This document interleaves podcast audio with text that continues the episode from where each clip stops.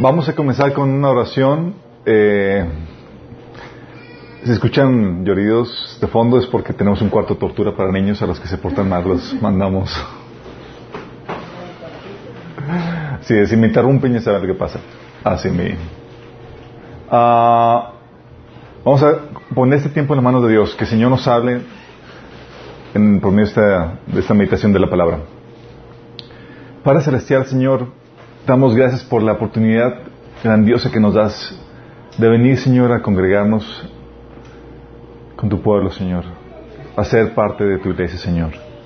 Gracias por ese tiempo que nos brindas donde podemos exaltarte, alabarte, Señor. Y ahora te pedimos, Señor, que en ese tiempo de imitación de la palabra tú nos hables, pongas en mí tus palabras, tus pensamientos, Señor, tu corazón, que podamos salir de aquí transformados, Señor, con un nuevo entendimiento, Padre.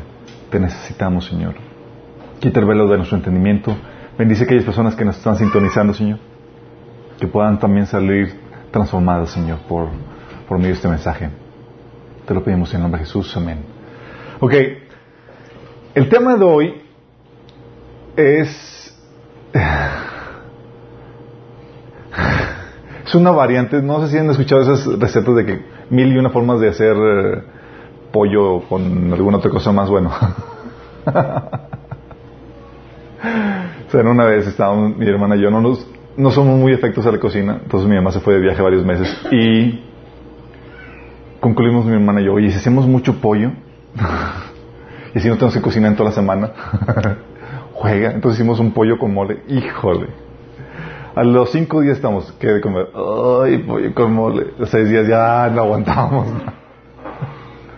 bueno, vamos a variar la receta. Hoy estamos viendo eh, Estamos viendo entre semana el, el, estudio de Mente Renovada. A los que no están viniendo, a los que eh, no se están dando la oportunidad de, acompañarnos los miércoles a las... ¿A qué hora se los miércoles? A las siete y media, gracias, gracias. A las siete y media. Eh, les invitamos que por favor nos acompañen. Es un tema muy, muy importante. Es la secuela del de sanidad emocional. Si no lo has visto también está publicado todo el material de hecho, te invitamos a que te inscribas en el canal de Minas Discipulado, está en YouTube, y vas a poder ver material de, sanidad emocional, de mente renovada.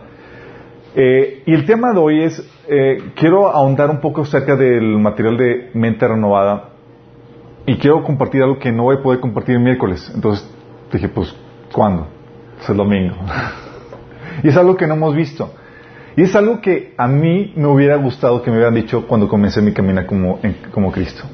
Nadie me avisó, nada más me cayeron los, los trancados y digo, ¿qué onda con, con los golpes que, que topa al andar? Eh, hoy vamos a ver las letras chiquitas del contrato, lo que no te dicen cuando te invitan a renovar tu mente. algunos ya la saben, algunos ya las intuyen, pero me interesa que lo pongamos en claro, ¿sí? porque no es cualquier cosa. Comenzamos con eh, los pasajes claves de, para renovar la mente. Déjame aclararles algo. Eh, el mandato a renovar la mente, los versículos que habla de la Biblia para renovar la mente, no nos, no, no nos deja eso a opción, a que si quieres, es un mandato. Dios te dice, tienes que renovar la mente. Sí, entonces es un mandato que, que la Biblia pone muy claro y los, los, pasajes claves, muchos de aquí ya los conocemos, como quiera, los voy a, se los voy a leer por si acaso asumo muchas cosas y no se acuerdan. Dice Romanos 12.2, dice, no se, no se molden al mundo actual, sino sean transformados mediante la renovación de su mente. Así podrán comprobar cuál es la voluntad de Dios, buena, agradable y perfecta. Primer, es un pasaje clave, elemental. De hecho, cuando llegas a Cristo se espera que sea uno de los primeros pasajes que, que, sepas, que conozcas, porque tienes que renovar la mente. No baste con que creas en Cristo, es, bueno, tienes que empezar un proceso de cambiar tu mentalidad. Otro pasaje que habla acerca de esto es Efesios 4, del 21 al 23, donde dice, ya que han oído sobre Jesús y han conocido la verdad que procede de Él, desháganse de su vieja naturaleza pecaminosa y de su antigua manera de vivir, que está corrompida por la sensualidad y el engaño. En cambio, dejen que el Espíritu les renueve los pensamientos y las actitudes. ¡Wow! O sea, te vuelve a incitar, ¿sabes que Ya no vivas como vivías antes de conocer a Cristo. ¿Y cómo lo hago para hacer eso? Tienes que renovar la mente. Deja que el Espíritu cambie tu mentalidad y tus actitudes, si tus intenciones, el por qué haces las cosas como las haces. Eh, y lo vuelve a enfatizar en, eh, más adelante en los versículos del 17 al 18 donde dice, esto pues digo, digo y requiero en el Señor, que ya no andéis como los otros gentiles que andan en la vanidad de su mente, teniendo el entendimiento entenebrecido, ajenos de la vida de Dios, por la ignorancia que en ellos hay, por la dureza de su corazón. Si te das cuenta, te está diciendo, ya no andes con esa mentalidad entenebrecida que tenías antes de, de conocer a Cristo. ¿Sí?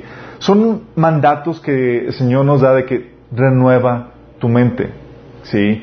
Y es un y este mandato es algo interesante porque no es un toma un curso de mente renovada, y es algo que le platicamos los lo que hemos platicado los miércoles.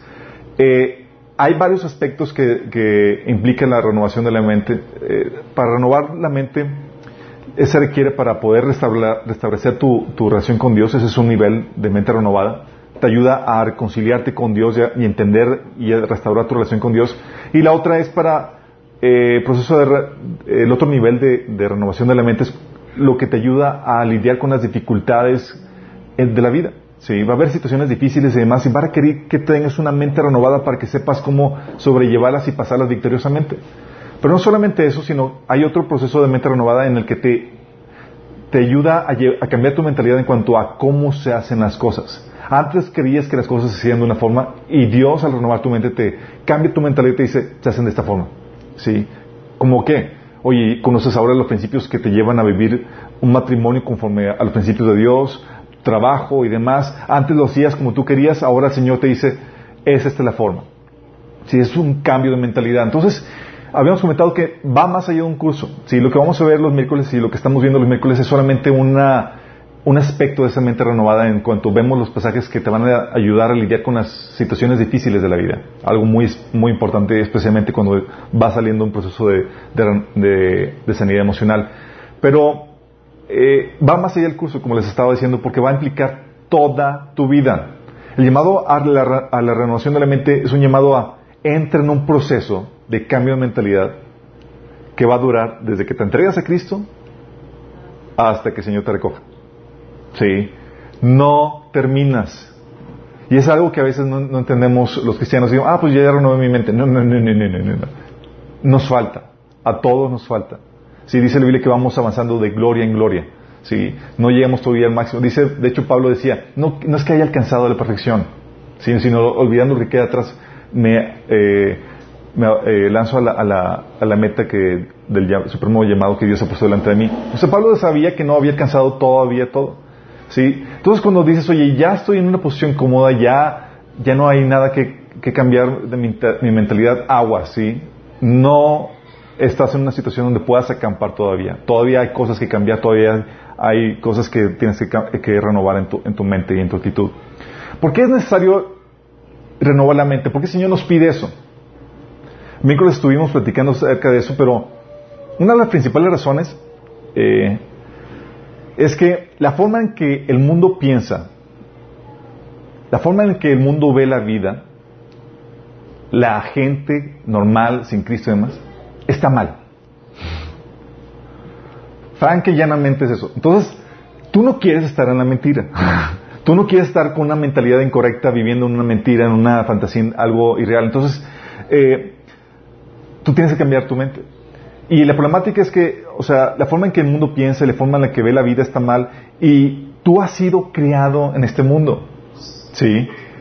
Ah, así que tú has absorbido esa filosofía de vida, tú has absorbido esa mentalidad y tienes que cambiarla. Por el hecho de que viviste en una, una familia normal, en, eh, vas a la escuela o te, expones a los medios de entretenimiento, ya te estás exponiendo una filosofía de vida que, que se contrapone a la palabra de Dios. Algo que platicamos es que eh, uno de los principales clases o salones de, de, endoctrinamiento que tienen en el mundo son los medios de comunicación con la industria del entretenimiento por medio de lo que ves, por medio de, cuando vas al cine y demás, si tú no estás consciente de esa guerra espiritual que lucha contra tu mente, contra la filosofía de Dios, y tú la aceptas así como, como te la ofrecen, tú, eh, estás eh, absorbiendo la ideología y la filosofía que este mundo te da. Sí. Y es algo muy, muy peligroso si no estás alerta acerca de eso. Entonces tienes que, ¿por qué es necesario renovar la mente? Porque la forma en que el mundo piensa, la, ideología del mundo está equivocada. Tienes que apropiarte de la verdad. La otra razón por la cual es necesario es porque es indispensable para la vida que Dios tiene para nosotros. Si tú quieres vivir la vida de Dios, oye, yo quiero hacer la voluntad de Dios, requieres forzosamente la mente renovada. Eh, esa vida que Dios quiere, Dios quiere que tú seas hecho a la imagen de Dios. Y para ser la imagen de Dios no solamente implica que te comportes como Él, de hecho para que te comportes como Él, vivas como Él, implica el que pienses como Él piensa. ¿sí? Para actuar como Cristo tienes que pensar como Él. Las acciones siempre son consecuencia de tu ideología, de la forma del chip, del software que tienes aquí metido en la mente. ¿sí? Entonces tienes que cambiar eso. Eso es lo que nos menciona en Romanos 12.2 y los pasajes que habíamos visto anteriormente. Pero aparte de, poder vivir eh, la vida que Dios quiere para nosotros, de ser hechos a la imagen de Dios, que es la, imagen de Dios, Dios quiere que seas una réplica de Cristo en tu área, en tu llamado, que vivas como Cristo vivió. Pero no solamente eso. La vida que Dios tiene para ti, dice la Biblia que es una vida en abundancia. Juan 10, 10 dice que el ladrón no vino sino a robar, matar y destruir, pero yo he venido para que tengan vida y vida en abundancia. Bueno, esa es la vida que Dios tiene para, para contigo. ¿Pero qué crees? Para experimentar esa abundancia, esa plenitud de vida, se requieren odres nuevos, es decir, una nueva mentalidad. ¿Sí? Tú quieres vivir este, que Dios vacíe el, el, nuevo vino de su vida abundante en ti y tú tienes todavía los odres viejos, o sea, los recipientes viejos. ¿Se acuerdan la, la parábola que Jesús explicaba acerca de eso? ¿Qué pasa con los odres viejos? Tronaban. Y hay muchos cristianos que truenan porque quieren vivir la dinámica y las demandas que Dios pone sobre, sus vidas con una mentalidad del mundo y eso es imposible. Tú quieres experimentar la vida abundante de Dios, esa felicidad que Dios da, esa plenitud que Dios dice. De hecho, Jesús prometió que los que creen en Él, de su interior fluirían ríos de agua viva. ¿Sí? Y ya no tendrían sed jamás. Y hay muchos cristianos que no están experimentando eso. ¿Por qué? Porque no están renovando su mente. Muchos cristianos que todavía siguen en esclavitud, que siguen eh, viviendo vidas mediocres. Y Jesús lo aclaró a los cristianos, a los creyentes que habían, eh, a los judíos que habían creído en Él, se dirigió con ellos y les dijo, si ustedes permanecen en mis enseñanzas, serán verdaderamente mis discípulos.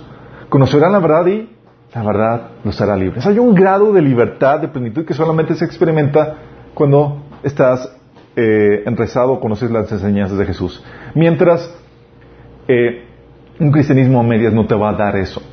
¿Sí entendamos la dinámica? Entonces también porque es necesario, no solamente es porque el mundo, la mentalidad del mundo está mal, no solamente porque es necesario para que vivas la vida que Dios tiene preparado para ti, también es importante porque, y muy importante para que entiendas a Dios.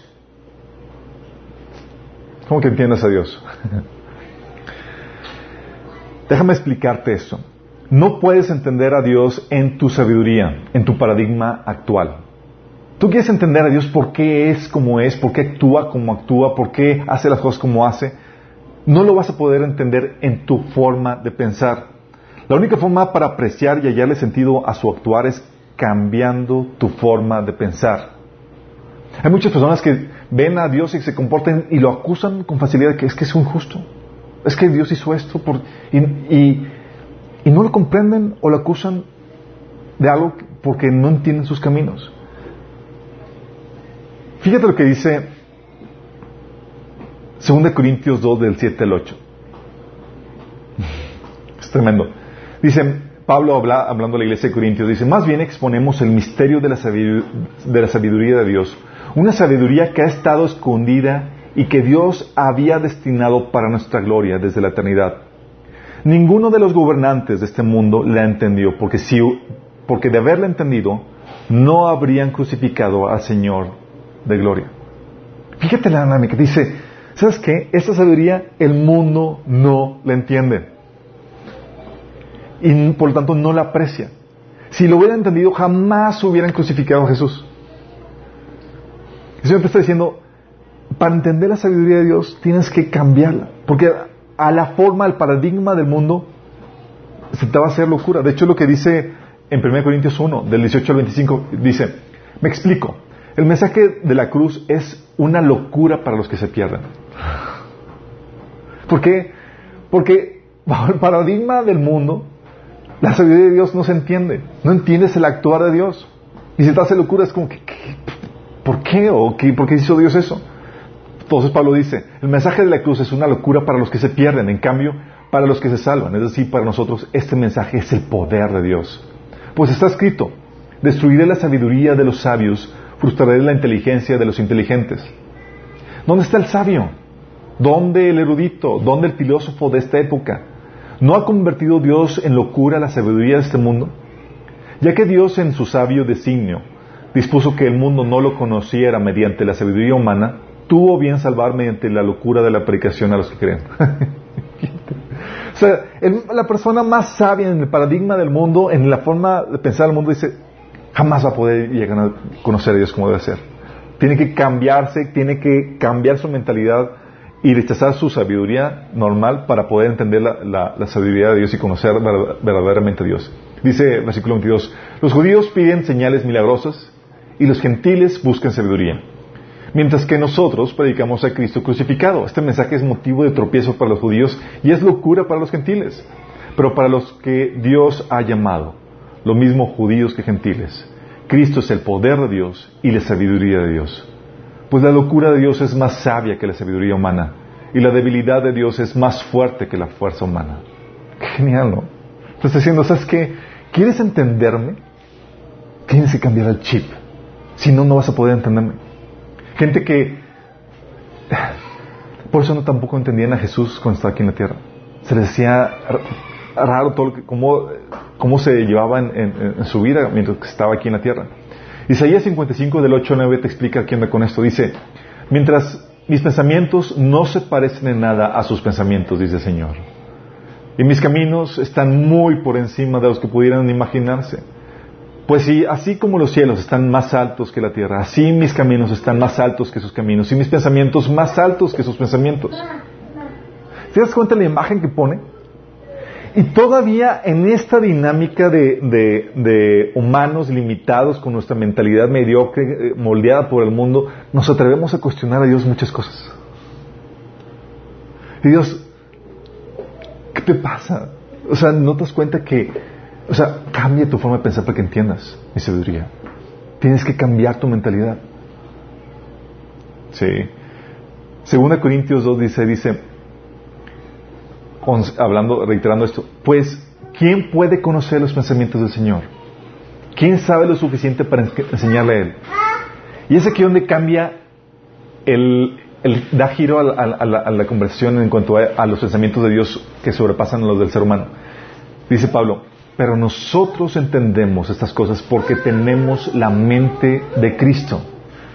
Fíjate la dinámica, dice, ¿sabes que Puedes entender a Dios y puedes entender esa sabiduría que el mundo no entiende y puedes comprender el actuar de Dios solo porque tú tienes la mente de Cristo. Y está hablando a cristianos que ya han desarrollado la mentalidad de Dios en, en su esplendor.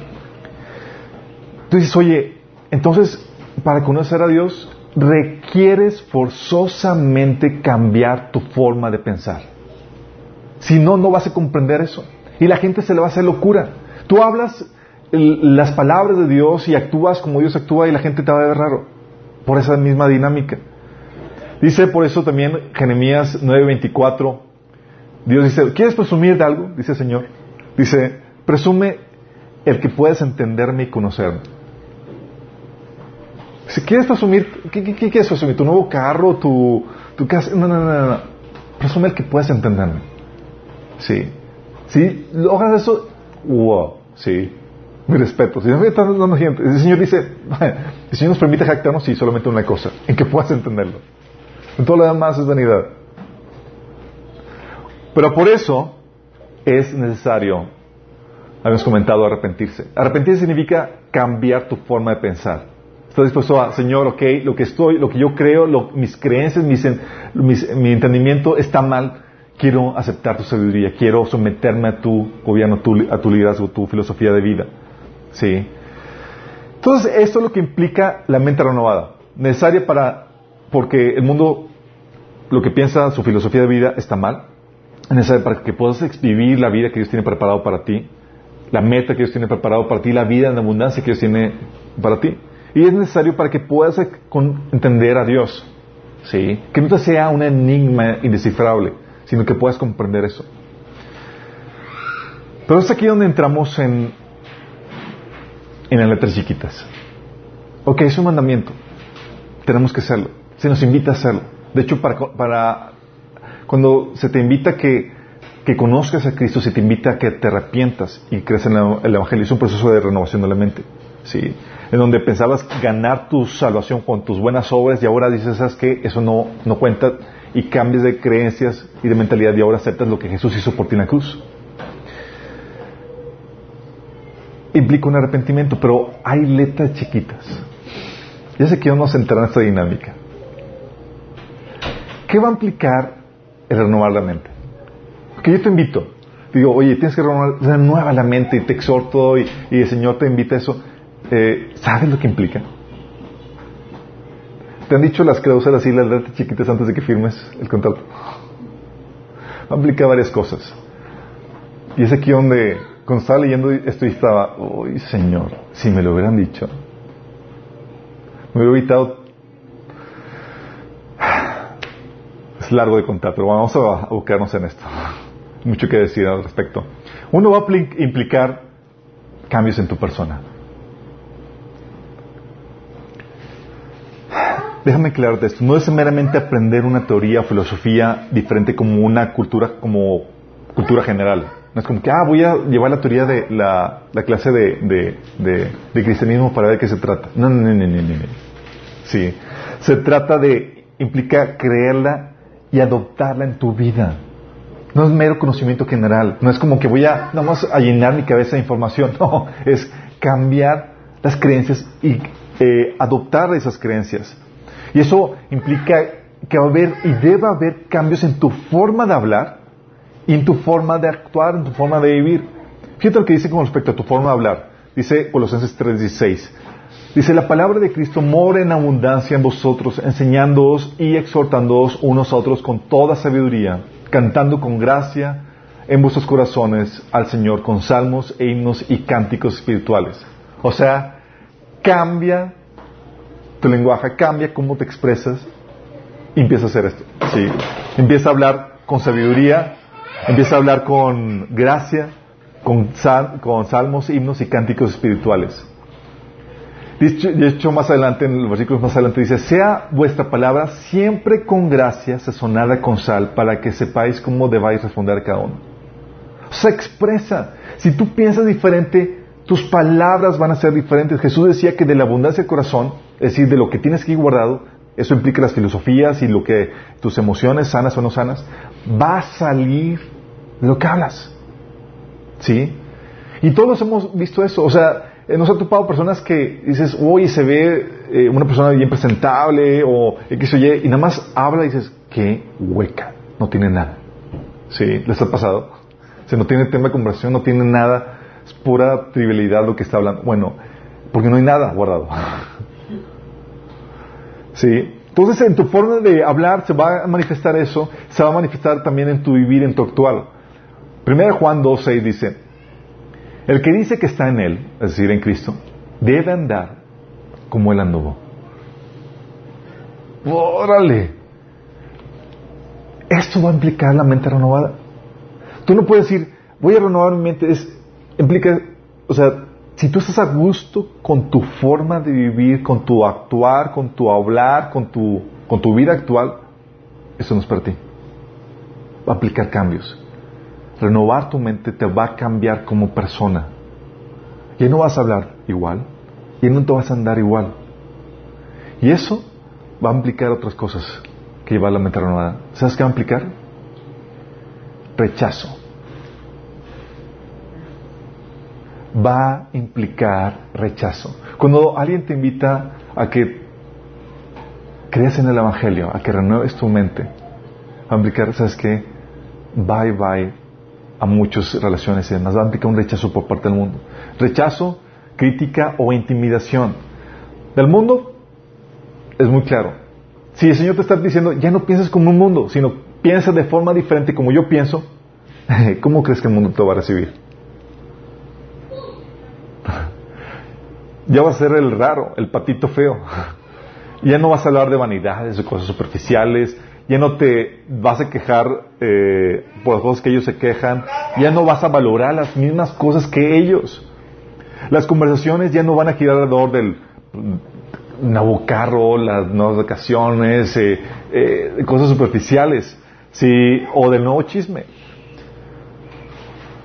Y por no compartir la misma opinión o valores, te tacharán de lo que tú quieras.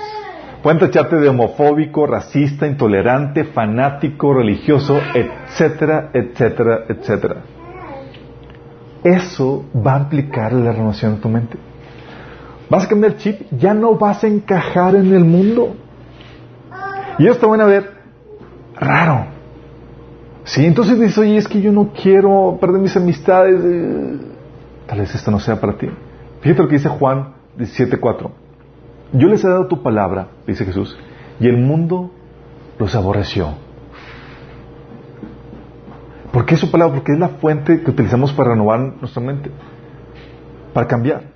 Se, yo les he dado tu palabra y el mundo los aborreció porque no son del mundo como tampoco yo soy del mundo.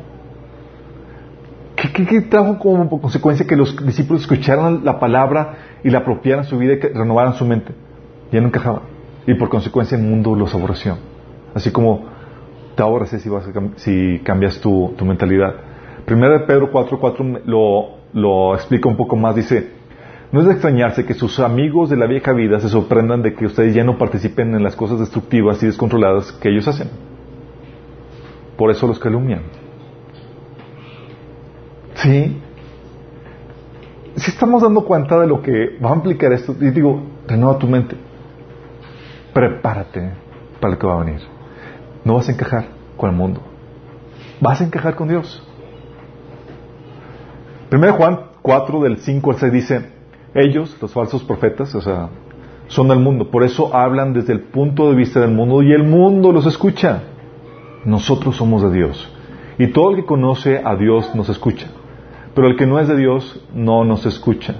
Así distinguimos entre el espíritu de verdad y el espíritu del engaño. ¿Sí? De hecho, por eso Jesús decía, ay de ustedes cuando el mundo hable bien de ustedes. ¿Sí? Porque significa que no son de mí. Ay de ustedes cuando la gente hable bien y les. Se cuidado con eso. 1 Juan 3, 13 dice, hermanos, fíjate la advertencia. No se extrañen si el mundo los odia. Si te estás diciendo, ¿por qué? ¿por qué me va a odiar? De hecho, la gente dice, hay varias personas que dicen, pero ¿por qué odiarían a los cristianos si, buscan hacer el bien, amar a su prójimo y tal cosa? Porque no piensan como el mundo. ¿Sí? Ya no encajas. Si el mundo los aborrece, dice Juan 15, 18, si el mundo los aborrece, tengan presente que antes que ustedes me aborreció a mí. Si fueran del mundo, el mundo los querría como los suyos. Pero ustedes no son del mundo, sino que yo los he escogido de entre el mundo. Por eso el mundo los aborrece. Recuerden lo que les dije. Ningún siervo es más que su amo. Si a mí me han perseguido, también ustedes los perseguirán. Jesús lo persiguieron, le decían cosas, lo rechazaban. ¿Qué crees que va a pasar contigo por pensar como Cristo piensa y por andar como Cristo andaba?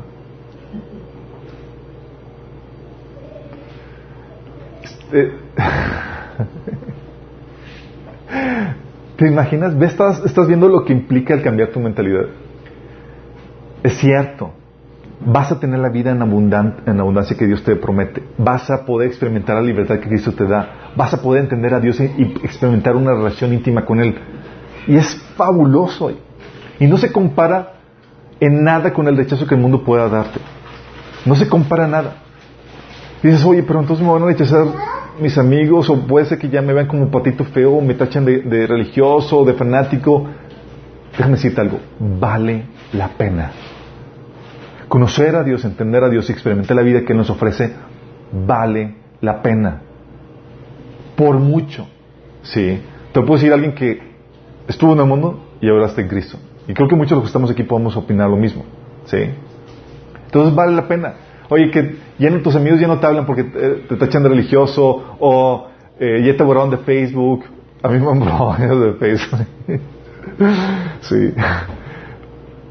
porque tus valores son diferentes, tus opiniones son diferentes, porque ya no profesas lo mismo que, ellos, ya no les sigues el juego. De hecho, cuando te invitan a, algo, ya les exhortas, oye, no, no hay que hacer esto. Entonces ya eres el, el, amigo incómodo. Sí, es normal. Dios te lo advierte. Hijito, vienen letras chiquitas, sí, del contrato, lo firmaste, va a suceder. ¿Vamos bien con eso? Ok. Es entendible que vaya a haber rechazo por parte del mundo. Pero algo que no te dicen es que también la mente renovada va a implicar un rechazo, adivina de quién. De la iglesia.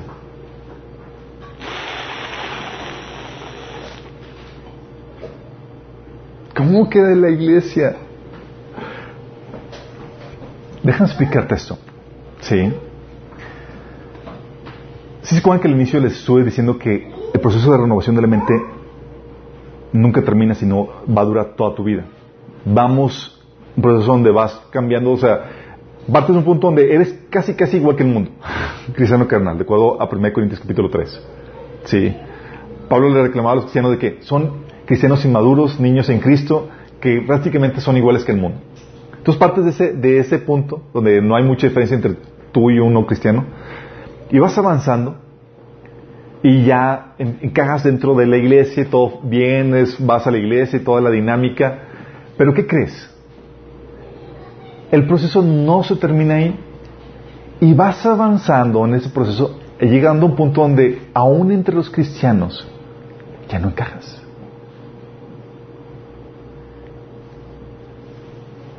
¿Cómo? ¿Cómo puede ser? Sí.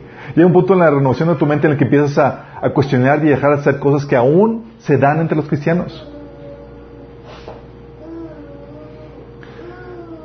Empiezas a cuestionar cosas que no son más que tabús, tradiciones o doctrinas de hombres. Y tú por el proceso de renovación de la mente empiezas a, sigues avanzando en ese proceso y te empiezas a cuestionar y empiezas a dejar de hacer eso. Y tal vez no te rechacen, es muy probable que te rechacen, pero empiezan a criticarte.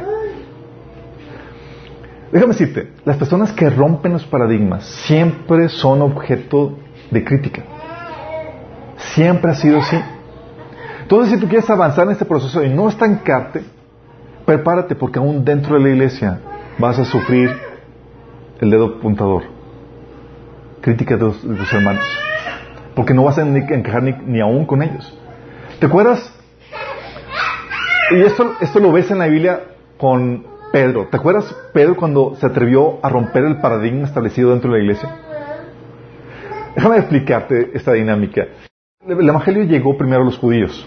Y los judíos, por cuestión cultural, por cuestión de tradición, por cuestión de sus reglas, no se asociaban con gentiles. Gentiles es una persona no, no judía. Ni siquiera entraban a casa de un gentil. Sí. Eran la chusma eran como que de, otra categoría y se podrían contaminar porque son gentiles, son idólatras y creen otras, etcétera, ¿no? Entonces, el evangelio, la buena nueva del evangelio, solamente se predicaba entre puros judíos. Hubo uno que otro raro rebelde que pero no figuraba, sí, de ahí salió la iglesia de Antioquía.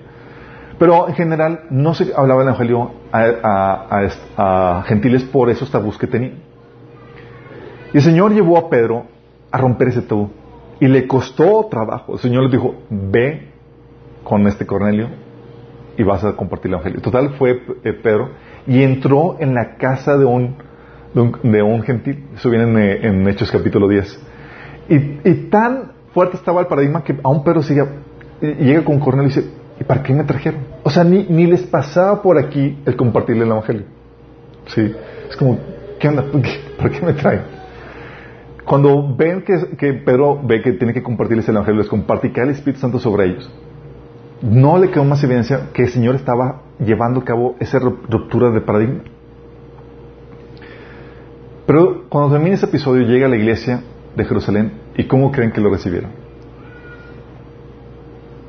Con brazos abiertos. Genial, los, los gentiles conocen a Cristo, se entregaron al Señor. no.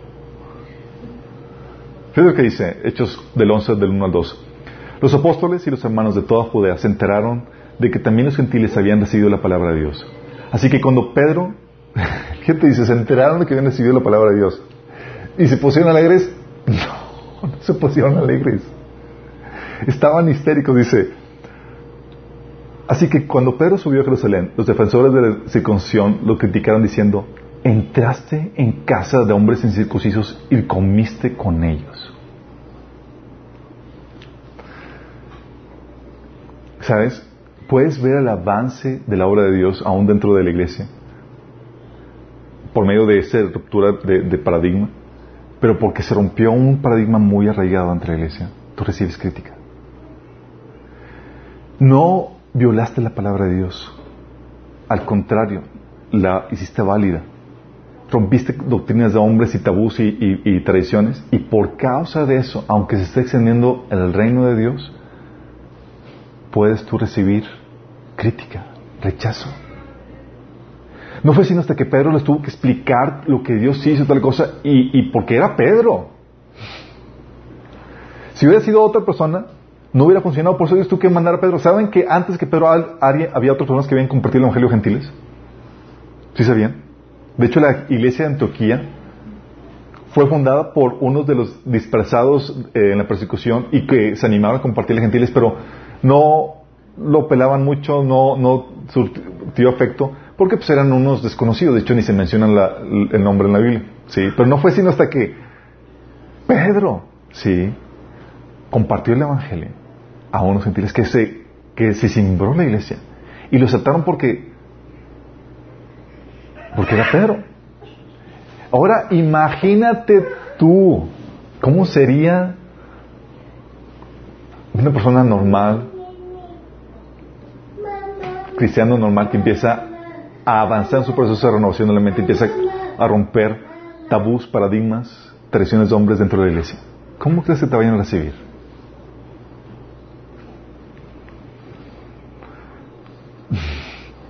¿Te acuerdas Marcos 7, 15? Dice algo que ves a Jesús.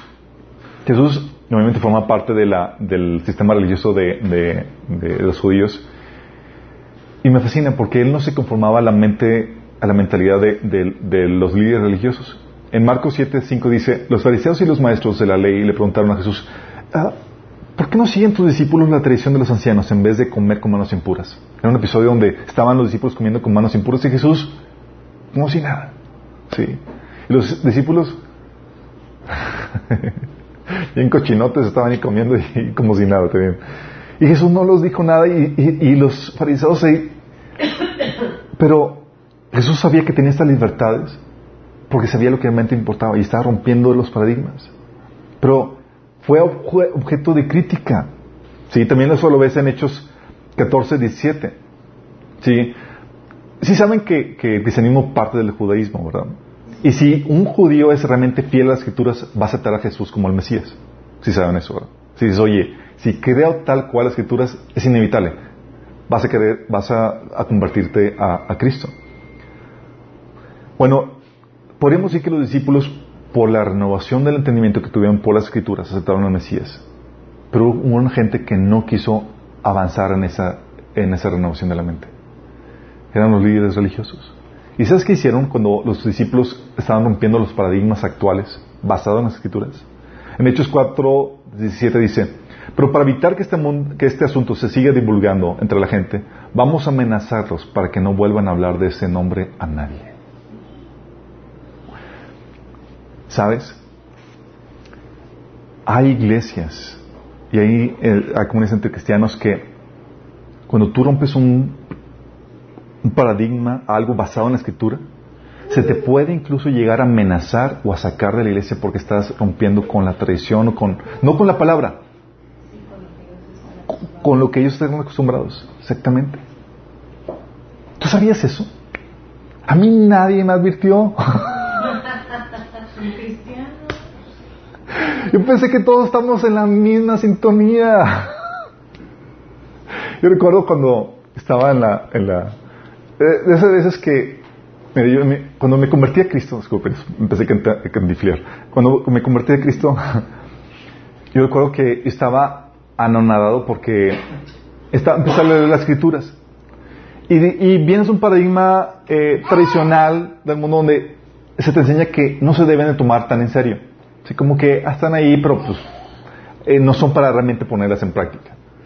Al y a la iglesia y todo, todo lo demás me di cuenta que, que sí, que hay que tomarlo en serio. Entonces hubo como, oh, otros pasajes que me saltaba de, de largo porque contradecían mi estilo de vida, mi mentalidad. Entonces empecé a, a, a, a, tomar en cuenta y empecé a cambiar mi mentalidad, empecé a renovar. Entonces estaba yo avanzando en ese proceso y dije, oh, entonces la Biblia se tiene que tomar en serio. estaba impresionado con esa revelación. Entonces sí es en serio lo, lo que viene en la Biblia. Hay que, hay que obedecerle, hay que hacerle caso. Entonces en esa actitud, en ese entendimiento, seguí avanzando con este proceso de renovación.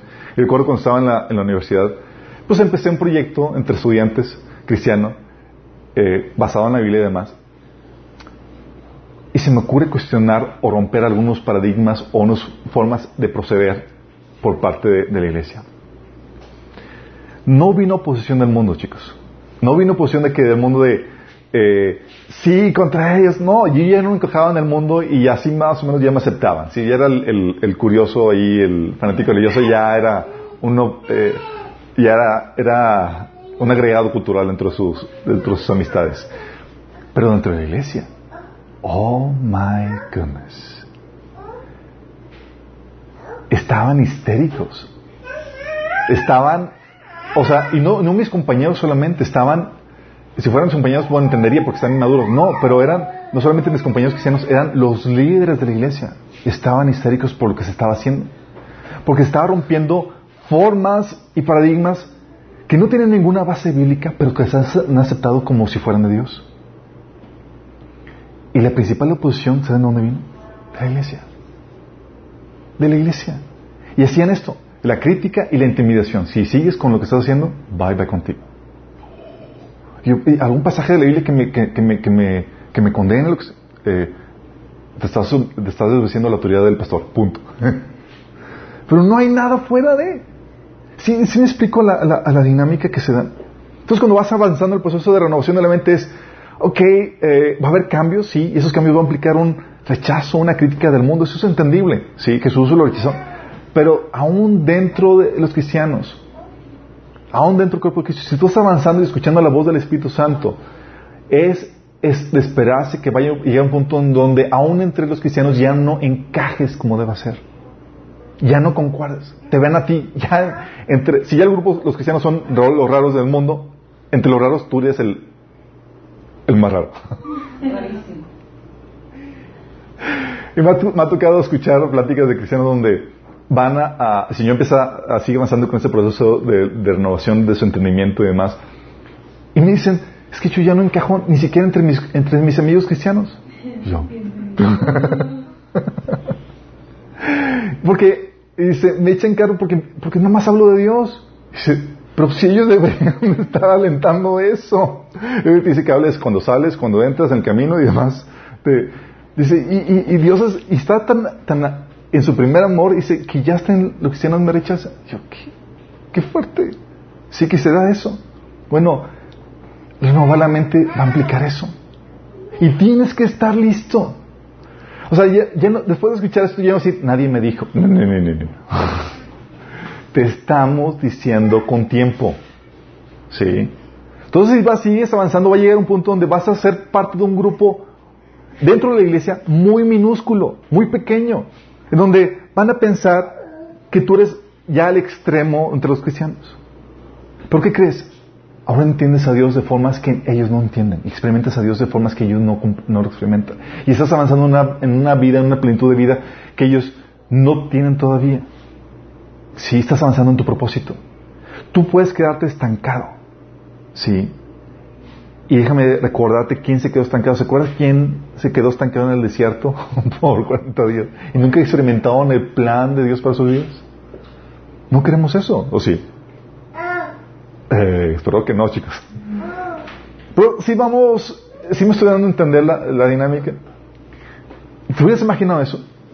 Oye, la mente renovada va a ocasionarme problemas. no, no lo esperábamos. Yo no esperaba eso. Yo pensé que todos estamos en sintonía. Pero no es así. Sí, tienes que entender que Dios va a irte avanzando y conforme más te parezcas con Dios, aún entre los cristianos vas a sufrir cierta oposición, crítica, rechazo e incluso hasta intimidación. Y eso te lleva a otra, a otra, a otra cosa. No solamente vas a recibir rechazo, vas a tener que pagar el precio de la soledad. Sí. Vas a tener que pagar el precio.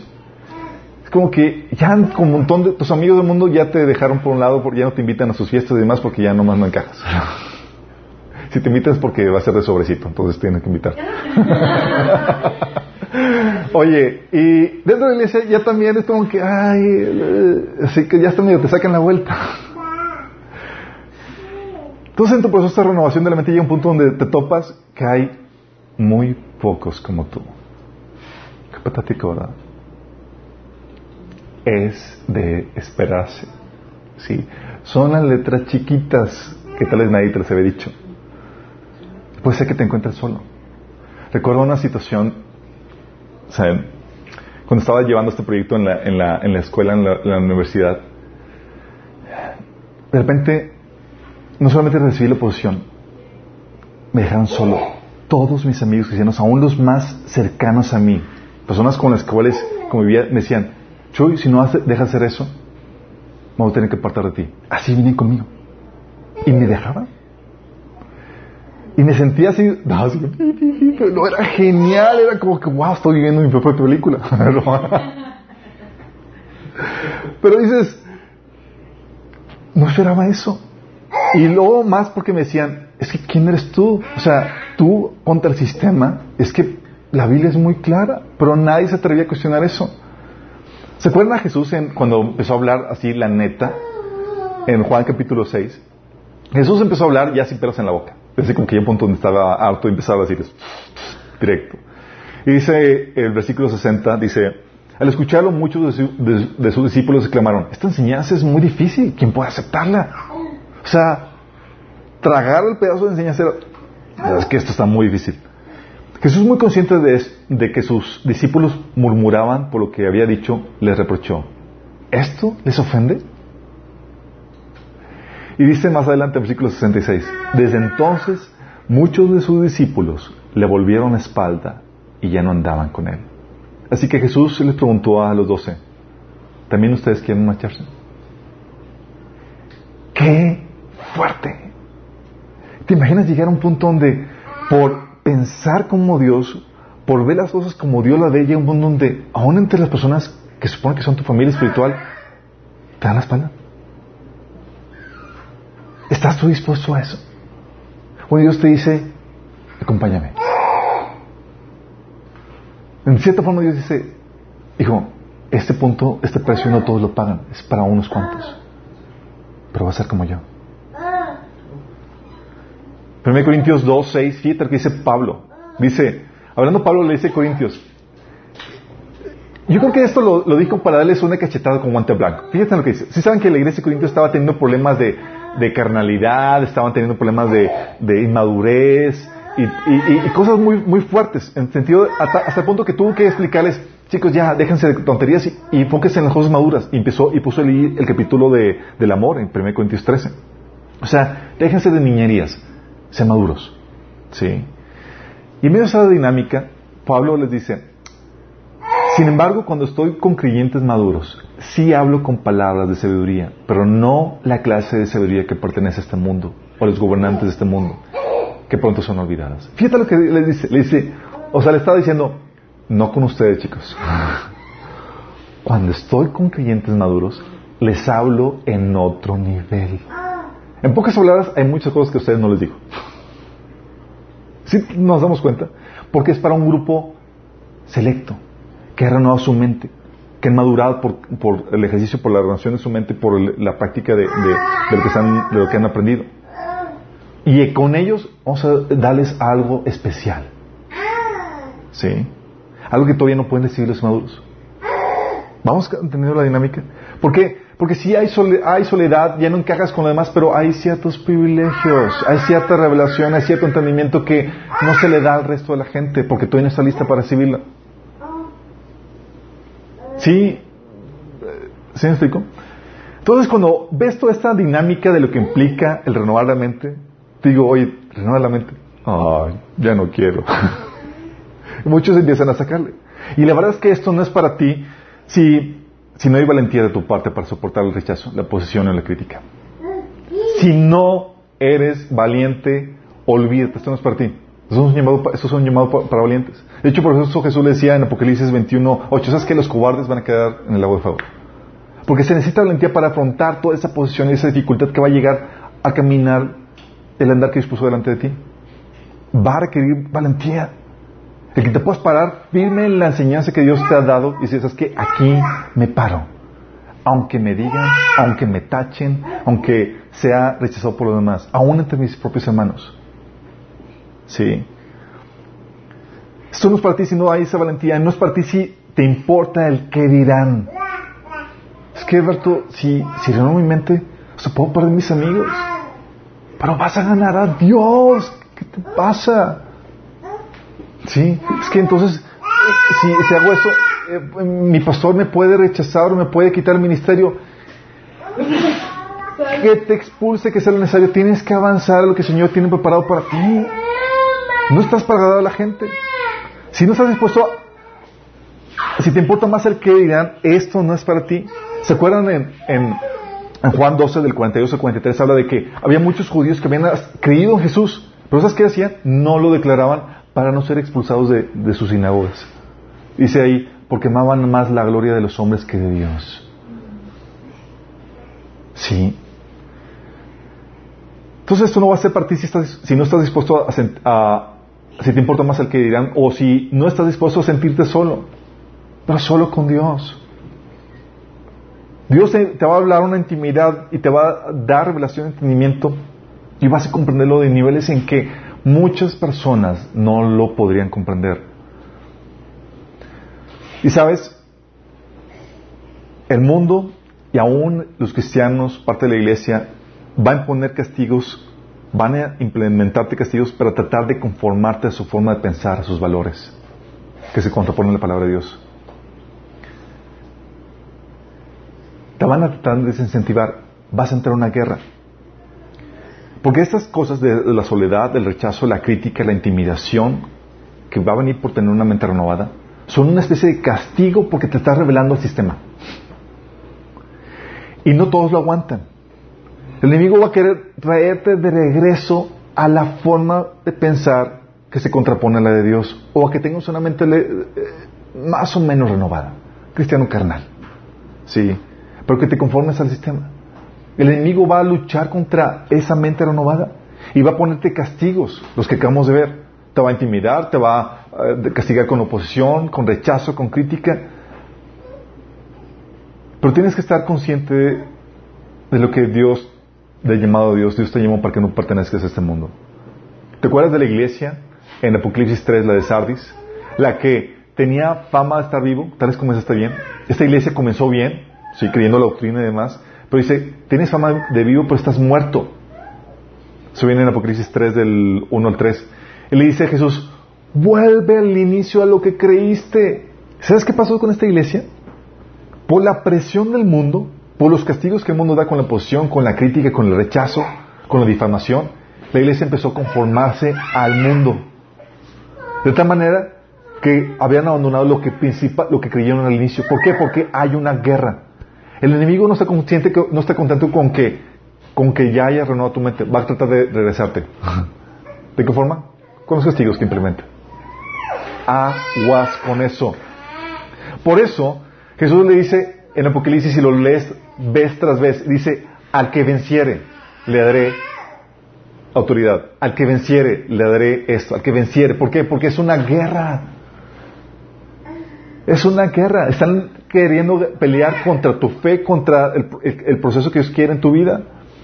Y hay muchos que empiezan a claudicar por eso. No es fácil. Y tú tienes que ser consciente de eso. Estás en una guerra. Y Dios quiere y te anima a que venzas, porque hay premios, hay recompensas para ti. Entonces, evalúa bien el precio. Y a los que han tomado esta travesía y han dicho, que yo soy de los valientes, yo me voy a, me lanzo y aunque haya crítica, aunque me rechacen, aunque haya eso, me lanzo y, avanzo en el proceso que ellos tienen preparado para mí para, de renovación de la mente. Hay ciertas advertencias que tengo que darte para ti. Sí. Advertencias que son que se requieren. Dices, oye, tú eres de los pocos, de los privilegiados que van a seguir renovando su mente. Primera advertencia, no te envanezcas. Puedes envanecerte. Dice 1 Corintios 8 del 1 al 2. Mientras que el conocimiento nos hace sentir importantes, es el amor lo que fortalece a la iglesia. Y el que cree saber algo todavía no sabe cómo debería saber. Puedes caer en una situación, y a mí me ha pasado donde hay una revelación de entendimiento y tú eres, oh, yo soy de los exclusivos que aquí tienen esto y el Señor me está enseñando esto y todos los demás por la ignorantes. Calma, tranquilo, no pierdas piso. hay mucho que todavía tienes que aprender. Y hay muchas cosas que tienes que seguir renovando. No te envanezcas, no te, no te eh, presumas por eso. 1 Pedro 3, 15 dice, estad siempre preparados para presentar defensa con mansedumbre y reverencia ante todos los que demanden razón de la esperanza que hay en, vosotros. O sea, te dice, explica y da ese entendimiento que el Señor está dando acerca de las escrituras con reverencia, con mansedumbre. No hagas tú ignorante. Sí, no, no, no, no, no. Con mansedumbre. Sí. Otro punto que debes considerar, tú que vas a avanzar en este, en este entendimiento de mente renovada, no rechaces o condenes o menosprecies a tu hermano porque no está avanzando en ese proceso. ¿Sí? No lo rechaces, no lo condenes. Fíjate lo que dice Romanos 14 del 1 al 6 y del 13 al 14. Dice, reciben al que es débil en la fe, pero no para entrar en discusiones. Algunos su fe les permite comer de todo, pero hay quienes son débiles en la fe y solo comen verduras. El que come de todo no debe menospreciar al que no come ciertas cosas y el que no come de todo no debe condenar al que lo hace, pues Dios lo ha aceptado. ¿Quién eres tú para juzgar al siervo de otro? Que se mantenga en pie o que caiga es asunto de su propio Señor. Y se mantendrá en pie porque el Señor tiene poder para sostenerlo. Hay quien considera que un día tiene más importancia que otro, pero hay quien, quien considera que todos son iguales. Cada uno debe estar firme en sus propias opiniones. El que le da importancia especial a cierto día lo hace para el Señor. El que come de todo come para el Señor y lo demuestra dándole gracias a Dios. Y el que no come para el Señor se abstiene también dándole gracias a Dios. Versículo 13. Así que dejemos de juzgarnos unos a otros. Por contrario, propónganse vivir de tal manera que no causen tropiezo ni caída a otro creyente. Yo sé y estoy convencido por la autoridad del Señor Jesús que ningún alimento en sí mismo está mal. Pero si alguien piensa que está mal comerlo, entonces para esa persona está mal. ¿Qué es lo que dice Pablo? Está diciendo, yo tengo una mente renovada a tal punto que yo ya sé que puedo comer lo que sea, tengo esa libertad en Cristo. ¿Sí? Pero ese entendimiento no me va a llevar a entrar en discusiones necias con otras personas. Si para ti está bien eso, no te voy a, te voy a aceptar porque crees en Cristo. No seas las personas que discriminan o rechazan o menosprecian porque no tienen tu mismo entendimiento nivel de entendimiento. Y fíjate que Pablo le dice, acepten a los débiles en la fe, es decir, aquellos que todavía no tienen tu nivel de entendimiento. No los menosprecies. Va a haber gente que no va a pensar como tú. En este proceso te va a llevar eh, es a ser de los que, oye, o sea, vas a verlos y decir, oye, es que tenemos esa libertad y, van a van a contraponerse en ciertas cuestiones, pero no son cruciales a la fe. Malos si fueran asuntos cruciales. Y hay cristianos que saben, que yo ya, tengo la libertad de que, así como Pablo, puedo comer lo que sea, porque tengo esa libertad. Y otros los débiles de la fe no. Y otros cristianos dicen, yo es que yo tengo la libertad de poder guardar ya sea cualquier otro día. Otros incluso dicen, ya, tengo conozco la libertad que tengo en Cristo para escuchar música que tenga buen contenido, aunque no sea cristiana. Y otros todavía están paniqueados con eso. Va a haber diferencias. Esa diferencia de madurez y de renovación de la mente va a llevar a que tengas diferencias con otros cristianos. Sé muy sabio con eso. No menosprecies, no critiques, no condenas a los que todavía no han alcanzado ese grado de madurez. ¿Ok? La otra, sé compasivo. Hay cristianos muy cabezones que van a resistirse al cambio de la mente. No los condenes por eso. Dice Romanos 15.1. Así que los que somos fuertes debemos soportar las flaquezas de los débiles y no agradarnos a nosotros mismos. Si he tocado personas que cometen, aún en el liderazgo, metidas de pata tras metidas de pata, y dices, es que no han cambiado su forma de pensar. Necesitas a topar. Tienes que soportar las debilidades de los débiles. Por eso, 1 Corintios 10, 12 dice, el que piensa está firme, mire que no caiga. Nada más recuérdate que el grado de entendimiento que tú vas adquiriendo, que tú tienes, es solamente un grado. y aún falta mucho por avanzar. La otra es que también el entendimiento que tú tienes, cuida que no hagas cosas buenas que parezcan malas. Tu grado de entendimiento, tu grado de libertad te puede llevar a que hagas cosas que tú sabes que tienes libertad de hacer, pero que pueden causar tropiezo a otras personas. Vigile eso. 1 Corintios 8, del 9 al 10, habla acerca de ese principio. Y la otra también, escoge tus discusiones. Escoge tus discusiones. Hay personas que todavía no están listas para recibir esa revelación, ese entendimiento que el Señor te ha ya renovado. No entres todavía a eso. Deja que el Señor les sigue con ellos su proceso normal. Sí. Dice Romanos 14.1, reciban al débil en la fe, pero no para entrar en discusiones. Jesús decía, está todo, está avanzando en ese proceso, tranquilo, no te metas ahorita a discutir, escoge tus discusiones. Tal vez no sea ahorita el tiempo, tal vez tengas que esperarte que el Señor siga trabajando en su vida. Acuérdate que es el Espíritu el que hace el proceso. Juan 16, 12 dice, aún tengo muchas cosas que deciros, pero no las podéis sobrellevar, pero cuando venga el Espíritu de verdad, Él os guiará a toda verdad. Gente que la actitud de, Jesús, ¿te ha pasado que quieres compartirles mucha revelación y entendimiento a gente que todavía no lo tiene? Tranquilo, ¿sí? Escoge. No todas las personas están listas para recibirlo. No, no todas las personas se lo van a tomar a bien. Sé sabio con eso. Por eso, luego Jesús, cuando empezó a hablar así, toda la revelación en Juan 8:43, dice, ¿por qué no pueden entender lo que les digo? Es porque ni siquiera pueden tolerarme lo que, eh, pueden tolerarme, porque ni siquiera toleran oírme. Sé sabio en cuanto a lo que compartes. Y si lo compartes, estate consciente que te pueden echar por eso. Sí, pueden causarles un shock en cuanto a la mentalidad. Estas son las letras, las letras chiquitas del proceso de mente renovada. ¿Te lo habían platicado antes? ¿Estás consciente de esto? Yo la verdad no estaba consciente de esto. A mí me aventaron al ruedo y es como que, ah, se me olvidó decirte, por cierto, que iba a pasarte eso y aquello. Pero se las platico a ustedes para que estén listos y percibidos, para que tengan consuelo. De hecho, Jesús les decía, les digo esta cosa de antemano para que cuando, para cuando sucedan, no, no se desanimen.